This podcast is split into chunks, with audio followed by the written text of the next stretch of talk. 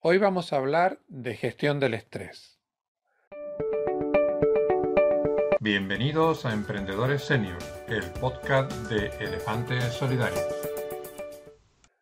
Buenas noches, buenos días, buenas tardes, según a la hora que nos escuches o el uso horario del país donde nos escuches.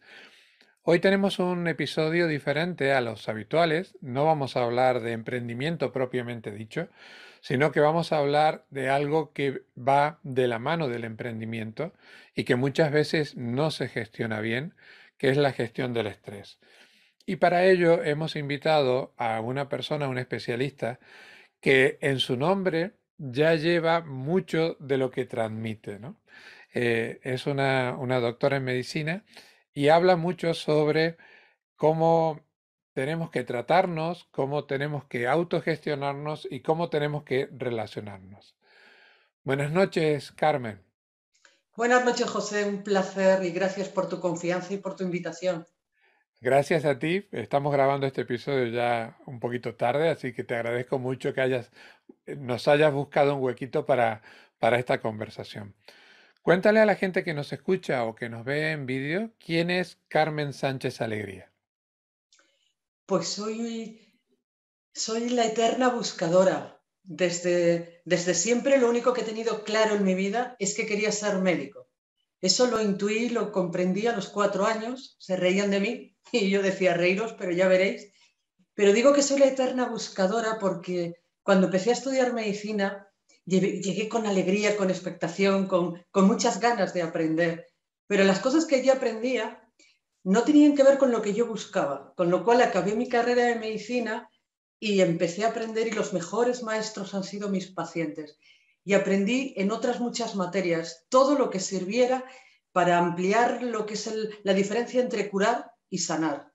Y para mí hay una diferencia asombrosa porque la curación viene de, la ayuda de los fármacos, de las técnicas, de las rehabilitaciones, pero la sanación es un proceso interno, es conectar con nuestra verdadera esencia. Yo le digo a mis pacientes, nacemos programados para el equilibrio, para la salud, para la alegría. Y, a medida que vamos creciendo, es como si a base de, ir aprendiendo que la vida es un valle de lágrimas, yo le digo, eso nos lo contaron, pero no es verdad no os lo creáis. Y la vida es algo mucho más sencillo. Pero sí que es verdad que tenemos que reprogramarnos y mirar dentro para empezar a, conectar con el verdadero, el verdadero concepto de sanación como algo completo. Tú representas a un colectivo que lleva dos años muy complicados, muy duros. Eh, por lo tanto, eh, te doy las gracias en, en, nuestro nombre por todo lo que, lo que estáis haciendo. Eh, la intención de este podcast es dar información a profesionales que, tanto por la pandemia o porque lamentablemente cuando se habla de una reestructuración de una empresa, se empieza por los mayores, no por los menos eficaces. Eh, y la, la realidad es que volver a reincorporarte al mercado laboral mm, con 50 años o más está siendo una tarea muy complicada tendiendo a lo imposible. Y el estrés nos, nos pasa factura. ¿Qué recetas básicas o qué gestión nos recomendarías para que ese estrés no termine transformándose en algo peor, en, algo que afecte nuestra salud?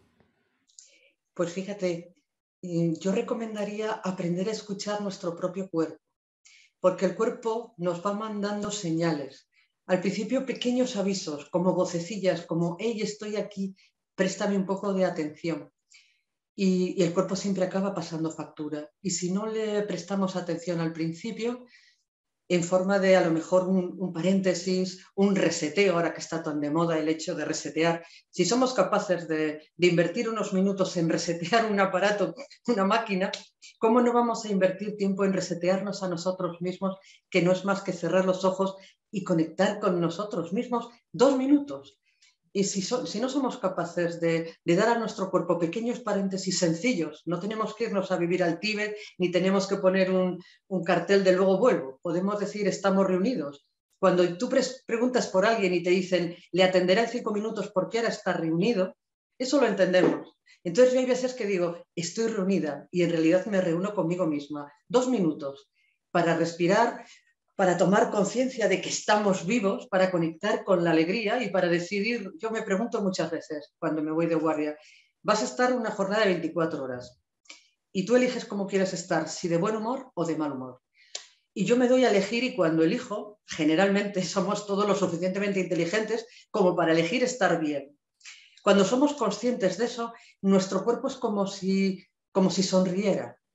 Y yo siempre digo a mis pacientes que cada célula de nuestro cuerpo, y tenemos trillones y trillones de células, todas es como si todas tuvieran un cerebro y todas tienen memoria y todas son capaces de responder a estímulos y por supuesto a los primeros estímulos que respondemos es, a nosotros mismos, a cómo nos sentimos. Y eso lo hacemos de forma automática, no somos conscientes, pero nuestro cuerpo sí. Y va captando señales. Y generalmente no le prestamos atención a esas pequeñas señales. Luego es como si diera voces un poquito más fuertes y aparecen pues dolores de estómago, malas digestiones, como que no duermo bien, me duele un poco la espalda, eh, siento que se me cae el pelo más de lo habitual, etcétera. No, consigo concentrarme porque nos afecta tanto al cuerpo físico como al mental y al, emocional. Me noto que estoy de, más, de mal humor o de que reacciono desde mi cerebro reptiliano ladrando a todo el que aparece. Y, y, al final, al final eh, acabamos pagando un alto precio con una enfermedad seria, de la que somos capaces de salir solo si aprendemos otra vez a mirar dentro. Y eso es sencillo, no es más que parar y conectar, y conectar con nuestro propio equilibrio.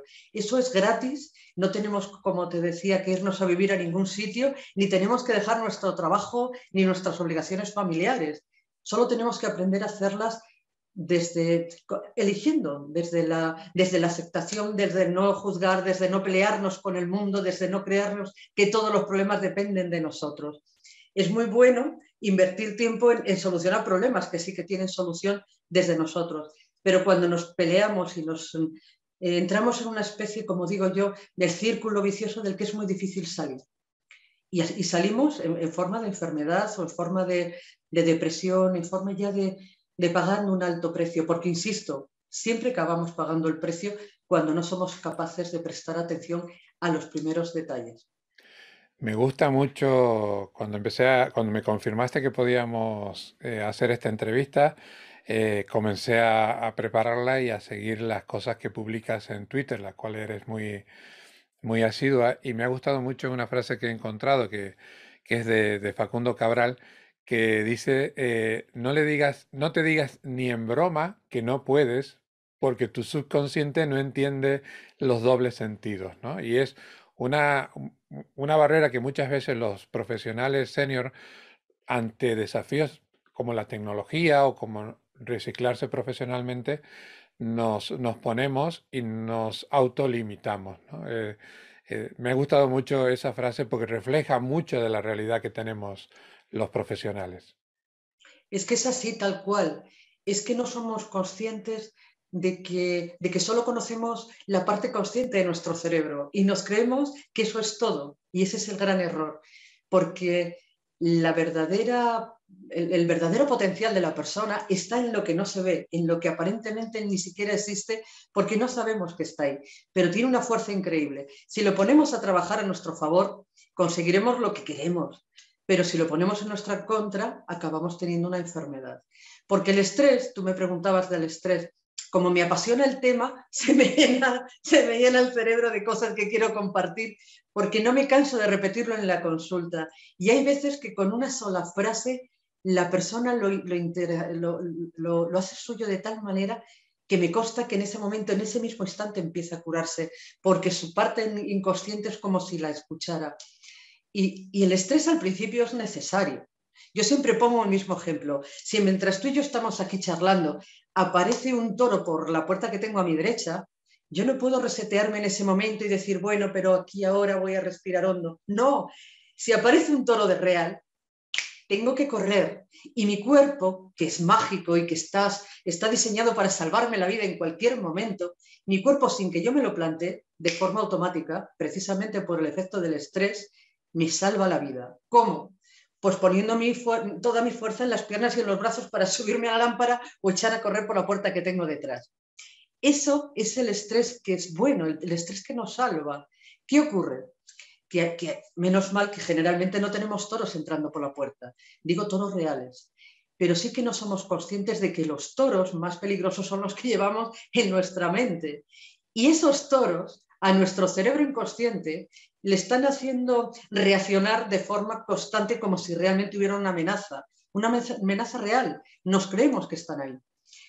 El estrés nos salva la vida, pero no podemos vivir en esa situación de, el corazón bombeando sangre a toda, a toda máquina y respirando de, forma rápida y nuestros músculos acelerados. No podemos vivir más allá de unos minutos. El, el sistema colapsaría, como colapsa una lavadora que pones 200 veces al día. Entonces, nosotros no somos lavadoras, pero necesitamos descansar y necesitamos descansar sobre todo de nuestros propios pensamientos. Y eso es sencillo. Eh, el, mejor antídoto del estrés es dejar de lado el miedo. Y el mejor antídoto del miedo es el amor, es el abrazar la vida diciendo, venga, eh, no sé qué, toros van a venir hoy, pero los acepto. Los acepto desde, desde la incertidumbre, pero con la confianza de que lo que quiera que sea, lo voy a saber afrontar. Y cuando tú mandas esos mensajes, da igual la edad que tengas, porque el miedo afecta, el, cuerpo no, no, sabe de edad. Cuando yo tengo estrés, corro de la misma manera con 3 años que con 30 que con 90. A lo mejor con 90 me cuesta un poco más el hecho de correr, pero mi cuerpo reacciona de la misma manera. Y nos bloqueamos de la misma manera y reaccionamos de la misma manera ante la adversidad, ante, ante el miedo, ante algo crónico, que, algún pensamiento que nos limita, reaccionamos de la misma manera el estrés no tiene edad como el amor no tiene edad. Yo he visto personas de más de 80 años que de repente rejuvenecen física, mental y emocionalmente porque se enamoran. Entonces, te decía al principio que aprendo de mis pacientes y aprendo mucho más observándolos y escuchándolos que de los mejores tratados de medicina. Y con ellos he aprendido lecciones increíbles. Y las mejores lecciones que aprendo, que igual ante un mismo diagnóstico, eh, los pacientes que antes mejoran, los pacientes que son capaces de superarlo sin secuelas, ni físicas, ni mentales, ni emocionales, son los que abrazan desde los primeros minutos las enfermedades de la aceptación. Quien habla de enfermedad habla de problema. Cualquier cosa que tenemos que afrontar, tenemos dos opciones, salir a la vida vestidos desde el miedo o vestidos desde el amor. Y desde luego los resultados son mucho más, mucho más estupendos y mucho más fáciles si, si, si tenemos quitarnos el miedo, porque el miedo es el que está generando estrés constantemente. Eso me lleva a, dos temas que tú también hablas mucho. Eh, uno es eh, que muchas veces eh, nos olvidamos de, querernos a nosotros mismos, ¿no? De que los fantasmas que, o el toro este que tú has traído, que, que nos acompaña virtualmente o, en, la imaginación es lo que nos, nos juega en contra. Dinos dos o tres pautas para que ese toro se vaya pronto, para que lo toremos con éxito. Lo mejor de todo es no empeñarnos en luchar contra él porque es como cuando hay una mosca en la habitación. Si yo pongo toda mi atención en la mosca, puede, estar sonando Pachedel, o puede estar sonando o puede estar sonando una melodía fantástica, pero yo solo voy a estar escuchando el rumor de la mosca. Con, el miedo, con los problemas, con los toros mentales eh, pasan un poco lo mismo. Y si yo me empeño, cada vez se hace más grande, porque además el, cerebro es como si fuera un surco. Me gusta poner el ejemplo del arado, que, hace un surco en la tierra. Cuantas más veces paso por ese surco, es más profundo. Y entonces a veces aprendemos a una determinada edad a afrontar un problema o a, salir a la vida desde, desde, una cosa que aprendimos, desde una, desde una forma de ser que aprendimos cuando teníamos cuatro años. Y es gracioso que a los 40 dices, bueno, pero es que yo he sido así y ya no tengo forma de cambiar craso error. Es sencillo, solo tengo que ser consciente, que aceptar que está ahí. A mí a veces me dicen, pero bueno, eh, ¿cómo es posible que, que, te hayas podido enfadar por esto tan pequeño? Pues sí, pues, pues claro que sí, porque a veces es más fácil contarlo que vivirlo y soy humana. Y tengo dos opciones cuando me veo a mí misma con el cerebro reptiliano enfadado y rugiendo porque alguien se ha saltado un ced al paso. Tengo la opción de seguir en ese enfado o tengo la opción de aceptarme y abrazarme. Y creo que era Carl Jung quien decía, si yo acepto mis propios fantasmas, es más fácil que acepte también los fantasmas de los demás. Entonces, eh, no hay que intentar eh, hacer las cosas desde el juzgar como un padre crítico de decir esto está bien, esto está mal, y ya te ha salido un poco de guion y ya tienes que volver a empezar porque no tiene remedio. No es mucho más sencillo que todo eso. Es dejar de prestar atención al moscardón y poner atención en la música. Y cuando aprendemos, porque lo, bueno de, todo esto, que nacemos aprendiendo, se nos olvida a lo largo de la vida, pero luego es posible volver a retomar aquellas, aquellas sencillas lecciones con las que hemos aprendido. Hay pacientes que llegan a mi consulta con una crisis de ansiedad, por ejemplo, y yo les digo, vamos a respirar. No puedo, no puedo, no puedo, no puedo. Y cuanto más me dicen no puedo, más se ahogan. Y yo les digo, tranquilo. Yo he trabajado en el 112. Si se te para el corazón, como me dices que se te va a parar, no te preocupes, estás en buenas manos. Yo te voy a hacer la resucitación cardiopulmonar. Pero ahora vamos a centrarnos en respirar. Y cuando empiezan otra vez a salir del miedo y a dejar que su, abdomen se expanda, enseguida recuperan el equilibrio. Es gracioso porque se van sin necesidad de fármacos y me dicen, ah, pero no me va a meter el diazepam en vena que me metieron la última vez. ahora que ya estás respirando a, velocidad normal, ahora que ya miras la vida sin miedo, ¿tú crees que necesitas algún fármaco?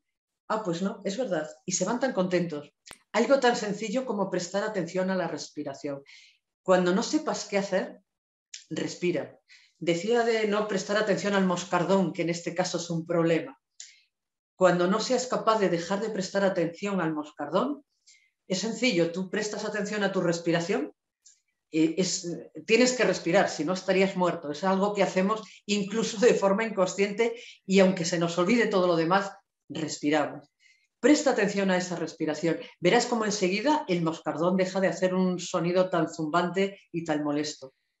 Eso me lleva a otro tema que tú eres propulsora, que es eh, los abrazos. Eh, venimos, venimos de dos años complicados donde, eh, lo decíamos antes de empezar a grabar, que hemos puesto en valor el contacto con la familia, en ver a gente que no vemos asiduamente, pero lamentablemente esta pandemia no termina de, ir, de irse y el, contacto directo está muy bien poder hablar contigo, que estamos a cientos de kilómetros de, distancia, pero no lo cambiaría nunca por un café presencial, ¿no? Entonces, em, ¿cómo gestionamos ese contacto social que se ha vuelto demasiado virtual? Para que no, después de la pandemia no quede como que lo normal es lo que ahora consideramos normal y que antes era lo, anormal. Fíjate, me encanta la pregunta que me has hecho porque esa pregunta es la última pregunta que hizo mi padre, que me hizo mi padre antes de morirse. Y eh, justamente yo me iba de guardia un viernes y justamente estábamos a primeros de marzo. De hecho, estábamos a 12 de marzo. Yo, y, digo que fue la última pregunta que me hizo porque yo me contagié de COVID el 12 de marzo, pero aún yo no sabía que estaba contagiada, yo me iba de guardia. Y mi padre, que en esa, en esa época vivía con nosotros en casa, me comentó, hija, tú que siempre estás recetando abrazos a diestro y siniestro, que dices que curas con abrazos y que todos tus pacientes te dan abrazos, ahora que dicen estos, eh, estos expertos que con este virus que dicen que está entrando, Estoy hablando de, marzo del 2020. Ahora todos sabemos mucho de coronavirus, de cepas, de vacunas, pero entonces no sabíamos ni lo que era, ni había vacunas, ni había nada. Pero sí que sabíamos que ya no podíamos abrazar. Y sé que me preguntó, eh, ¿cómo vas a hacer ahora? Y yo le miré y le dije, mira papá, no digas tonterías, llego tarde a la guardia, ya hablaremos. Y me fui, me fui, y ciertamente no enfadada, pero sí un poco molesta por la pregunta porque no, sabía qué contestar a eso. No me había planteado todavía qué, qué, dar en lugar de abrazo. Pero fíjate, eh, después mi padre falleció sin que yo pudiera ni siquiera despedirme, porque yo estuve ocho semanas. Ahora cuando veo que las personas están aisladas siete días, yo digo, qué bien, estamos avanzando, aunque no lo parezca. Yo estuve dando positivo durante ocho semanas, con lo cual tuve que estar ocho semanas completamente sola.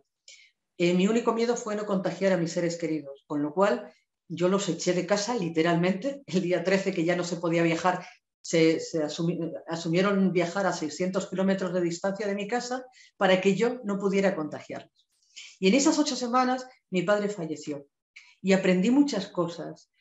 Aprendí la aceptación, aprendí que efectivamente el amor cura, tanto que yo lo había repetido, pues lo, aprendí en, propias carnes, que es como se aprenden las lecciones importantes de la vida. Aprendí a gestionar el miedo, a gestionar el estrés y aprendí desde el amor. Porque es verdad, como tú dices, José, eh, es mucho mejor un abrazo físico, pero mientras no se pueda, un cómo estás, un aquí estoy para lo que necesites, un qué puedo hacer, un escuchar, un llámame, eh, aunque no tenga nada que contarte, yo te escucho. no sé qué decirte, pero aquí estoy, aunque no sepa qué decirte. Pequeñas cosas que sí que son una subida de oxitocina. ¿Por qué los abrazos curan? Porque el estrés genera una hormona, que es el cortisol, que es una hormona que nos salva la vida, pero que si mantenemos a la adrenalina altas dosis, que es la que va detrás del cortisol, somos como un saco de hormonas andante. Entonces, si mantenemos el cortisol, eh, estamos abocados a la enfermedad, pero cuando nos abrazamos, cuando nos dicen que nos quieren, cuando nosotros decimos te quiero, cuando, cuando practico un acto de bondad, de forma automática, el cuerpo que es sabio, que nacemos programados para el amor y para el equilibrio, de forma automática el cuerpo produce las hormonas antídotos del cortisol. Y una de las más importantes es la oxitocina. Y la oxitocina cura, pero cura además que podríamos estar citando citando eh, estudios fantásticos para los de cerebro izquierdo. Yo siempre llevo una lista de estudios de Harvard donde se demuestra cómo los, pacientes se curan con la oxitocina y cómo algo tan sencillo como un abrazo, un estoy aquí, un cómo estás, un, un te quiero, un cuenta conmigo, cosas sencillas, no tienen efectos secundarios, se producen a cualquier hora, las producimos, sintetizamos las hormonas, las endorfinas, la oxitocina, las hormonas curativas, las llevamos incorporadas en nuestro cuerpo los 365 días del año, no cuesta nada, no hay que ir a una farmacia de guardia, un solo abrazo, aunque sea virtual. Y cuando a veces es miedo. Yo en una de mis últimas guardias le pregunté a, una paciente que estaba con muchos achaques de la cabeza a los pies, eh, ¿cuándo es la última vez que la han abrazado? Y se puso a llorar y no recordaba. Y sin abrazos no se puede vivir.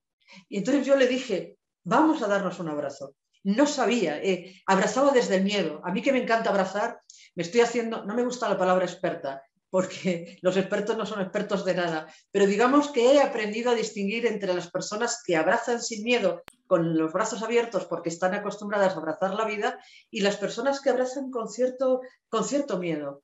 Y el virus lo que nos ha hecho también es tener miedo. Entonces, hay personas que no abrazan y hay personas que físicamente como que pusieran las manos como una especie de peto, como si fuera una especie de, ¿cómo se llamaba aquello que llevaban los guerreros? Una especie de, de, metal. De armadura. armadura. Hay personas que están cargadas de armadura y esa armadura es miedo. Entonces, mm, el mejor antídoto del miedo, insisto, es el amor. Y para las personas que no pueden recibir al menos una docena de abrazos al día, yo les digo, es sencillo. Pon tu mano derecha en tu hombro izquierdo y tu mano izquierda en tu hombro derecho y aprieta. Que tu cuerpo, si tú cierras los ojos, imaginas que te, que te están abrazando, ya puestos a elegir, pues puedes poner Brad Pitt si quieres, porque tu cuerpo reacciona y reacciona y se produce oxitocina. Me encantaría en ese momento poder hacer un análisis que midiera el nivel de oxitocina después de un abrazo virtual o después de un autoabrazo. El cuerpo reacciona de la misma manera y esa oxitocina, aunque sea un abrazo imaginario, esa oxitocina es curativa y, su, capacidad de curar es real. Entonces, los abrazos es que yo no me canso de recetarlos, de darlos, porque además cada vez que en una guardia yo me siento cansada, he comprobado que un abrazo, es que un abrazo cura tanto al que da como al que lo recibe. Entonces un abrazo es curativo. Después de abrazar a mis pacientes, yo es como si me reseteara de forma automática. Con lo cual, ellos me dicen, gracias doctora, yo me siento mejor. Y yo digo, pero si en realidad quien está saliendo fortalecido de este gesto tan sencillo soy yo misma. Eso me, ha traído a la memoria un libro que el título va en colación con, todo lo que tú has dicho. Eh, Sonría que es gratis. Eh, una sonrisa siempre rompe una barrera, siempre ayuda a que el contacto con las personas sea, sea habitual. No me acuerdo si, y, lo confieso abiertamente, si te escuché a ti o a otra persona decir que como mínimo teníamos que estar abrazados seis segundos. Entonces, cuando abrazaba a alguien y veía que se le ponían los ojos como plato, le decía, aguanta que todavía nos quedan cuatro o cinco, ¿no? Bien, cualquier abrazo es válido. Sí, si no tienes capacidad, como yo digo, esas personas que están eh, tras una especie de peto metálico, si no tienes capacidad porque sientes primero miedo, no hace falta que sean tan largos. Pero es que es verdad que para que de verdad eh, hay una cosa que hacen los abrazos y es que es como si fueran una comunicación de corazón a corazón. Entonces, ese mínimo tiempo es el que tarda un corazón en hacerse escuchar y ponerse al latir al son del otro corazón, porque en realidad los abrazos físicamente cambian el cuerpo, la oxitocina cambia el cuerpo y una de las cosas que empiezan a funcionar de forma fantástica es, la coherencia cardíaca. Entonces, para que efectivamente se produzca el milagro, cuanto más tiempo duren los abrazos, mejor. Pero si no, si no tienes capacidad de mantener tus brazos en, el cuello de la otra persona o sentir sus brazos en tu espalda más allá de tres segundos, ¿por qué no? Son también válidos. Tú eres médico, eh, enamorada de tu, de tu profesión, pero también eres emprendedora a la hora de comunicar sobre todo al uso de, redes sociales.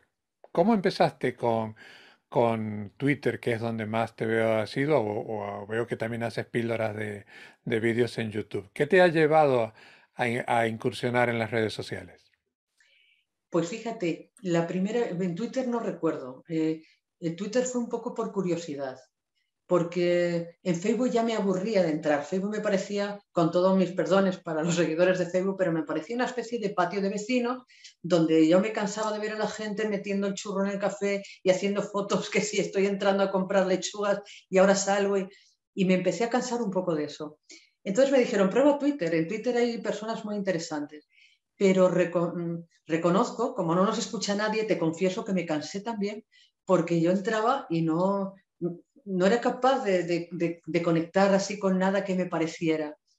Y como además tenía muy poquitos seguidores, pues yo dije, bueno, pues entro solo de vez en cuando. Pero ya que entro, que, no sea discutir, porque yo veía que muchas veces Twitter se utilizaba como una especie de, de vomitador, donde uno llegaba y, expresaba su enfado, su frustración, su lucha. Y, me di cuenta de que eso yo, a mí ese, tipo de, de tweets me producían rechazo. Con lo cual dije, ¿qué me gustaría encontrar aquí? Pues me gustaría encontrar frases de inspiración, me gustaría encontrar pequeñas píldoras curativas. Y de hecho, empecé a seguir personas que sí que iban en esa línea. Y me di cuenta, cuando entras, eh, yo no entiendo mucho de redes sociales, pero eh, cuando te mueves en una línea, empiezas a encontrar más de lo mismo, son como vasos comunicantes y iba por 10, 12 mil seguidores, que a mí aquello me parecía, bueno, yo recuerdo la primera vez que llegué a mil, creo que Twitter te mandaba una especie de nota y te decía, enhorabuena, ha llegado usted a mil. Y a mí aquello de mil ya me parecía que palabras mayores. Y mis amigos se reían de mí cuando llegué a 10.000 y me decían, bueno, pero si ya te estás convirtiendo en toda una influencia. Y me daba la risa. El caso es que, fíjate, eh, yo de niña recuerdo que, es que, que había había escuchado una frase, había leído una frase de, creo que era de Gandhi. Eh, soñé y vi que la vida era alegría y desperté y vi que la vida era servicio y serví y vi que el servicio era alegría. Yo la leí de niña, me pareció una especie de trabalenguas, pero cuando me contagié con, el, con el, virus, con, la, con la COVID, los primeros días estuve desconectada, dos o tres primeros días estaba realmente muy malita, pero después me di cuenta de que podía seguir siendo útil y cómo, pues a través de Twitter. Se me ocurrió poner un tweet.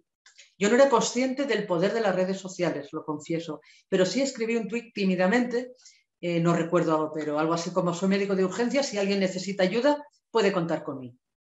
En el minuto cero, es que no había acabado de poner el tweet y empecé a recibir tweets de personas de todo el mundo. Y ahí me di cuenta cómo jamás me había sentido tan médico como en mi casa, tosiendo, sin casi poder respirar, a una frecuencia de 180 mi propio corazón por el efecto del virus, pero me sentí médico en pijama y me sentí útil y me sentí bien. Y empecé a darme cuenta de que era fácil llegar a, a lugares como podía ser Venezuela, como podía ser Colombia, podía ser India, Estados Unidos. Empecé a recibir mensajes de todo el mundo. La gente tiene el miedo siempre en el mismo... Eh, el, miedo es común, yo decía, el miedo no tiene edad, el miedo no tiene estratos sociales, el miedo no tiene eh, culturas, el miedo, la forma de, de producir estrés, que estábamos hablando de estrés, es la misma en todos los idiomas. Empecé a recibir tweets y empecé a contestar mensajes. Cuando yo ponía mi capacidad, la poca que tenía física en aquel momento, en quitar el miedo a los otros, mi miedo se disolvió, mis propios síntomas empezaron a mejorar y empecé a darme cuenta de que el amor es una medicina estupenda, porque al principio recibía mensajes de miedo, pero luego estas mismas personas me decían, doctorcita, rezo para que viva. Eh, doctorcita, aquí estoy. Doctorcita, y si tiene alguna duda, yo soy informático, porque veían que yo me manejaba bastante mal y no sabía ni cómo abrir un hilo. Yo no sabía lo que era abrir un hilo. Bueno, pues aprendí. Aprendí geografía, aprendí medicina, aprendí de redes sociales, aprendí de muchas cosas y, sin moverme de casa, con lo cual no es que me hiciera adicta, no me gusta la palabra adicta, pero sí que es verdad, en pocos días se, duplicaron aquellos primeros 10.000 seguidores, en pocos días se duplicaron. Y, también me di cuenta del poder que tenemos sin darnos cuenta y sin salir de casa, porque recibía una media de 400, 500 mensajes de personas que estaban angustiadas. Yo soy muy rápida escribiendo y entonces a veces en, un minuto era capaz de contestar tres mensajes, más o menos, tres mensajes por minuto. Pero en, mitad de esas dudas, porque luego había gente que se enganchaba, primero eran dudas sobre el COVID, pero luego me decía, le voy a mandar una fotografía de mis análisis, le voy a mandar una fotografía de unas manchas que tengo de hace muchos años en el, en el codo a ver qué le parecen. Entonces ya tenía que, tenía que aprender un poco a, ver las contestaciones importantes de las que podían esperar un poco más.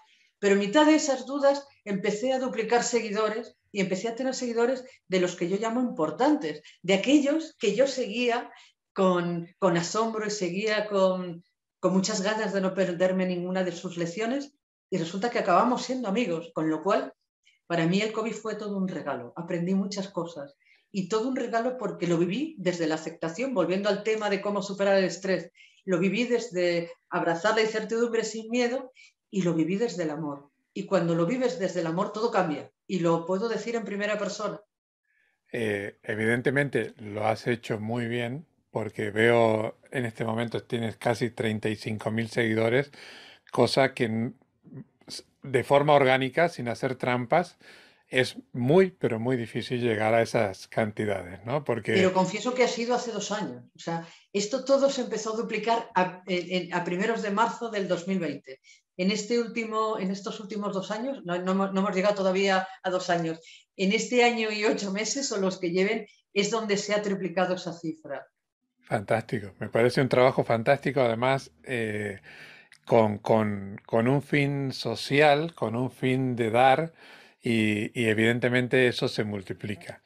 Nos estamos quedando sin tiempo, pero no quiero dejar de hacerte las últimas dos preguntas. Ahora, Carmen eh, Persona. ¿Dónde te formas? Independientemente de la formación propia de, médica, ¿cuáles son tus, fuentes a la hora de buscar información? Pues me, te decía al principio que soy la eterna buscadora. Y cuando digo que soy la eterna buscadora es que nunca me canso de aprender. Para cuestiones médicas, por supuesto, es que los médicos, si no nos ponemos al día, en menos de un mes estamos ya desfasados. La, prueba está en que no sé cuántos protocolos hemos tenido que renovar y reaprender simplemente con el coronavirus. Entonces, la medicina es sencilla, la medicina la, la, podemos encontrar en los libros, pero la medicina del alma, esa no está en los libros. Esa la aprendo en la vida, en escuchar a mis pacientes muy bien escuchados, sobre todo los pacientes que están pasando por enfermedades serias, son los que aprenden de la vida porque no les queda otro remedio que aprender eh, de forma forzosa y rápida. Y, los que vuelven a la vida cuando han estado más allá, eh, vienen con unas lecciones increíbles. Entonces, por supuesto, aprendo de esas personas porque lo hacen desde la sencillez y, desde palabras muy, muy claras y, lecciones como como diciendo, yo en, 15 días que me quedaban para morir he tenido que aprender esto. Y entonces son generosas y lo ofrecen y son grandes lecciones para la vida. Yo creo que nacemos sabiéndolo, pero insisto, se nos va olvidando y cuando estamos a punto de morirnos, porque no somos conscientes que todos estamos aquí de paso. Si fuéramos conscientes de eso, todo sería tan relativo y sí que saldríamos a la calle diciendo, vamos a abrazar la vida y vamos a abrazarnos unos a otros sin miedo. La prueba está en que cuando tú una persona le das un diagnóstico y, son conscientes de que se marchan pronto, resetean su vida y empiezan realmente a dar abrazos sin miedo y, a, grandes dosis a sus seres queridos. Y si todos nos dijeran, te quedan cinco minutos, ¿qué vas a hacer en estos cinco minutos? Todos cogeríamos el teléfono para decirle a alguien, te quiero. Entonces, yo hay veces que me lo planteo y digo, bueno, no voy a esperar a que me queden cinco minutos, porque además no sabemos siquiera cuántos minutos nos quedan. Disfrutemos la vida. Eh, se me ha olvidado la pregunta que me habías hecho. No, no, no, no, lo, has contestado perfectamente, iba en esa línea. Y ya por último, eh, ¿qué conductas crees tú que hemos normalizado ahora con estos dos años de pandemia y que lamentablemente se van a quedar de ahora en adelante? Pues yo creo que hemos normalizado eh, el, poner tierra de por medio porque hemos visto que, a veces es más cómodo celebrar un cumpleaños online en el que ni siquiera tenemos que llevar un regalo, por poner un ejemplo, que, que organizar una fiesta. Entonces yo creo que nos estamos haciendo un poco cómodos, un poco, la prueba está en que cada vez eh, somos menos de llamar por teléfono, no sé dónde leí ayer, creo que fue ayer, que incluso a la población joven le cuesta llamar por teléfono, le parece que es una falta de educación. Pues nos estamos haciendo un poco selectivos de recursos, en el sentido de decir, pues si puedo poner un emoticón con una mano hacia arriba, pues gano tiempo. Pero gano tiempo para qué? No sé explicarlo. Hay veces que estamos como diciendo, ganamos tiempo y se normalizan cosas que son, que para mí no creo que sea necesario el hecho de tener que estar marcando distancia a todas horas, marcando distancia y marcando tiempo y, y prescindiendo de cosas sencillas como es el hecho de, salir a disfrutar con nuestros amigos o con nuestra familia. Creo que estamos normalizando la soledad y eso es un gran error, porque yo decía, sin abrazos no se puede vivir, pero una cosa es la soledad que todos necesitamos de vez en cuando. ¿eh? Eh, yo un poco antes de enfermar, te decía que estuve ocho semanas aislada, un poco antes de enfermar, a veces estaba tan cansada que yo decía, necesito irme a vivir a una isla desierta. y mira por dónde hay que tener cuidado con lo que uno pide porque se me cumplió. Estuve ocho semanas tal como si hubiera sido una isla desierta. Una cosa es la soledad, que a todos nos viene bien de vez en cuando el hecho de decir 20 minutos para mí solo, sin teléfono, sin redes sociales, sin cables, sin conexión, porque quiero escuchar a mi cuerpo. Y otra cosa son ancianos o, no tan ancianos, personas que viven solas y no quieren vivir solas. No tan ancianos porque veo personas jóvenes de 20 años que se han acostumbrado a ni siquiera hablar. Hay veces a mí que me gusta mucho observar, a veces veo una mesa donde hay un grupo de jóvenes que se están mandando mensajes por un teléfono, pero están en la misma mesa. A mí eso me hace los ojos chiribitas porque digo, bueno, ¿y para qué se encuentran aquí? Sí, te, te, dicen que están hablando entre ellos de otra forma, ¿no? Sí, creo que, creo que este virus ha venido a, hacer que, son cosas normales, cosas como la soledad o cosas como la distancia social. Y eso a mí no me parece que tengamos que aprender a normalizarlo. Eh, es, absolutamente cierto. Eh, ha sido un placer conocerte, ha sido un placer hablar contigo. Hemos incorporado en estas entrevistas una sección que se llaman las recomendaciones del invitado y te, te pediría que nos recomiendes un libro, una película o ambas cosas. Bueno, pues la, película me ha venido nada más escuchar la palabra película, puesto que estábamos hablando y he comenzado en, algún momento seguro que he dicho que, estamos aquí para ser felices y que la vida es sencilla. La, la película que me ha venido es La vida es bella. La vida es bella porque es una película, a mí me resulta una película inspiradora, no recuerdo el director, ni recuerdo, pero sí que recuerdo la historia. Lo pondremos en las notas del programa, no te preocupes. La vida es bella es una película que sube la moral, porque nos enseña a asomarnos a la vida y, cómo es posible que desde el amor de un padre que tiene por su hijo es capaz de en pleno campo de concentración contarle al niño la historia de que aquello en realidad es un gran concurso y que van a ganar un premio estupendo que es un tanque. Para los que quieran ver la película, no he destripado nada porque lo bonito es el proceso. Para mí es una película de hace muchos años, pero es una película inspiradora y viene al caso de que la vida efectivamente es sencilla, que somos nosotros la que la complicamos. Y libros podría recomendar muchos porque tengo muchos, eh, muchos libros que utilizo como medicamentos. Me viene, ahora que hemos hablado de la oxitocina, me viene una colega y amiga, la doctora Marian Rojas Estapé, que ha escrito Encuentra tu persona mm, vitamina, que habla de la oxitocina precisamente. O puedo recomendar también un libro que recomiendo muchas veces en la consulta de mi gran amigo, el doctor Mario Alonso Puig, que siempre digo a los pacientes, no lo recomiendo porque sea mi amigo, ni, ni porque sea colega, lo recomiendo porque ayuda, que es el date un respiro, puesto que estamos en el contexto de aprender a respirar, de aprender a escuchar nuestro cuerpo. Eh, hay un libro que me gusta mucho, que también recomiendo mucho, que veo que es útil para, para aprender a afrontar la vida, que es eh, de, la, de una gran amiga, la psicóloga eh, María Jesús Alabarreyes, y es La inutilidad del sufrimiento, por ejemplo. Esos son tres libros. Podría recomendar muchos más, pero me has dicho uno y ya me, con, con ello, con ello. Oye, me encantaría una, un café, una cerveza con, con estos tres amigos que, que has mencionado, porque simplemente con escucharos hablar yo pagaría como un niño en un parque de diversiones. ¿eh? Eh, ha sido realmente un placer.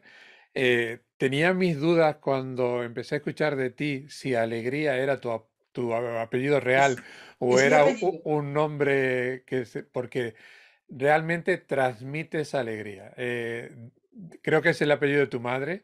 lo, lo, llevas con, con, con muchísimo mérito y espero, el propósito que nos pusimos con esta serie de entrevistas es si en cada una ayudamos a una persona, hemos logrado nuestro propósito, ¿no? Ya estamos en la segunda temporada. Este episodio va a, ser, sumando lo de la primera, vamos a estar en sobre los 100. Así que si, si hemos logrado hoy que una persona eh, tome un tip como para que su vida a partir de hoy sea un poco mejor, eh, nos damos por satisfechos y yo creo que escuchándote a ti, por lo menos a mí me ha hecho mucho bien. Voy a reforzar el tema de los abrazos y voy a reforzar muchas cosas. ahí va el mío, ahí va el mío, grande, grande, grande, que yo, no sé si se puede traspasar, pero mi cariño sí que está traspasando todo. Yo te lo acepto y te lo transmito. Recibido, recibido. Y no quiero irme sin, sin recordar una frase que te escuché a ti también, que es eh, no te hables mal. Eh, muchas veces somos nuestro propio enemigo y, no nos valoramos lo suficiente. Dile a la gente que te quiera contactar, que quiera ponerse en contacto contigo, que quiera conocerte un poco mejor, cuáles son tus coordenadas digitales, cómo pueden contactar con Carmen Alegría.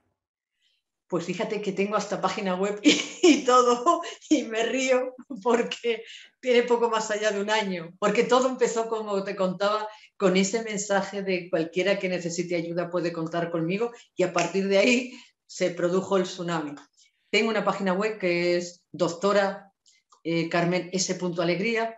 Ese es, es Sánchez de mi padre. ¿Pero por qué pongo alegría? Pues porque es sencillo. Yo cuando empecé a ejercer tenía en la bata puesto aquí doctora alegría y cuando yo iba y le decía al paciente, soy la doctora Alegría y lo voy a llevar con todo mi cariño, ya solamente de escuchar la palabra alegría sonreían, con lo cual mejoraba su dolor y mejoraba su estado de ánimo. Y vi que me ayudaba, mi propio nombre me ayudaba a conectar con el paciente. Digamos que era abrir una puerta sencilla a la empatía, solo con decir soy la doctora Alegría. Entonces me di cuenta de que la combinación alegría que llevaba en mi apellido y el amor que lo llevo en mi forma de actuar, porque porque es la forma más sencilla. Pues eh, me parece que son una combinación estupenda para ir por la vida. En la consulta y, por supuesto, fuera de la consulta. Entonces, a cualquiera que nos esté escuchando, que mire dentro, que dentro ya tenemos todos los recursos que necesitamos para ir por el mundo con amor y con alegría.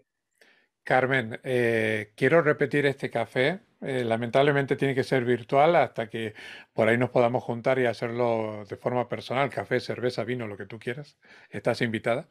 Eh, eh, me, lo, me, lo, acepto, ¿eh? lo acepto, lo acepto con gusto, me lo apunto, me lo agendo. Me gustaría repetirlo dentro de un tiempo cuando las agendas lo permitan, porque creo que va a ser muy enriquecedora. No es el tema principal de nuestro podcast, pero son de estos temas eh, satélites que ayudan a cualquier persona que esté en proceso de emprendimiento o que quiera mejorar su, su emprendimiento.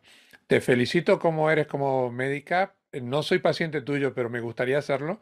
Y, Y por otro lado, eh, en tu nombre, eh, doy las gracias a todos los profesionales que han ayudado a que por lo menos esta pandemia se pase de, de la mejor forma posible. Muchísimas gracias, un infinito abrazo y nos vemos en el próximo episodio. Gracias a ti, me ha encantado charlar contigo y mientras he estado charlando hay que reconocer que mi, grado de oxitocina ha aumentado. Estoy mejor ahora que cuando empecé a charlar, con lo cual, perfecto. Hemos logrado un objetivo. Hasta el próximo Hasta episodio. Prontito. Adiós. Adiós. Querido oyente, nos gustaría saber tu opinión sobre los temas tratados en nuestro podcast. Y también te pedimos de que te suscribas al canal en donde nos escuchas, que nos des la máxima puntuación para que de esa forma crezcamos en relevancia y más gente sepa de nuestro podcast Emprendedores Senior. Mil gracias y te esperamos en el próximo episodio.